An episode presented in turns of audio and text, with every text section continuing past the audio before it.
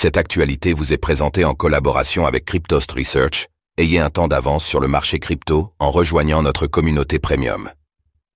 DeBlock devient le premier PSAN reconnu, établissement de monnaie électronique, par la Banque de France.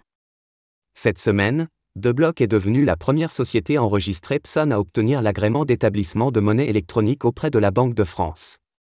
Qu'est-ce que cela signifie pour l'entreprise?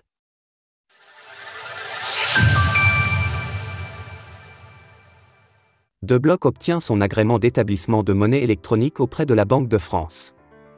Lundi, les équipes de l'application crypto de Block ont dévoilé que l'entreprise avait été approuvée par l'autorité de contrôle prudentiel et de résolution, ACPR, de la Banque de France en tant qu'établissement de monnaie électronique M.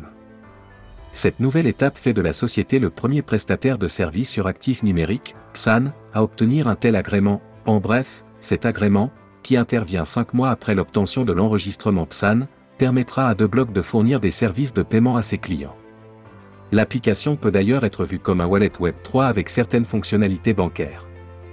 À l'heure de l'écriture de ces lignes, il n'est pas encore possible d'utiliser les services de DeBlock. L'entreprise ayant effectué les démarches légales auprès des autorités compétentes en amont, le lancement officiel pourrait de ce fait intervenir prochainement. Nous travaillons en étroite collaboration avec les autorités de régulation pour lancer DeBlock aussi rapidement que possible.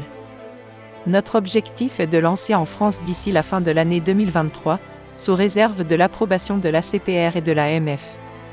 En outre, l'application proposera un wallet Web 3 custodial, permettant à ses utilisateurs de rester propriétaires de leur crypto-monnaie.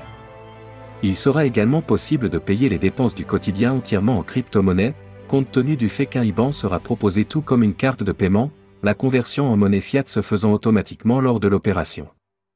Concernant la carte de paiement, il est aussi prévu de pouvoir la personnaliser avec l'un de ces tokens non fongibles, NFT, à condition de souscrire un abonnement de bloc ou de posséder un NFT de l'entreprise.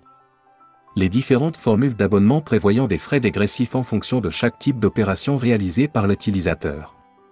D'autre part, la fac de DeBlock précise aussi que pour l'heure, les services de l'application ne pourront être fournis qu'à des personnes dont la résidence fiscale se situe en France, bien qu'un développement à l'international soit envisagé pour l'avenir. Tandis que la régulation crypto n'en est qu'à ses prémices pour permettre aux startups Web3 de fournir des services financiers, il sera intéressant d'observer l'émergence de solutions similaires à DeBlock à l'avenir comme l'ont fait les néobanques avant elles. Source DeBlock. Retrouvez toutes les actualités crypto sur le site cryptost.fr.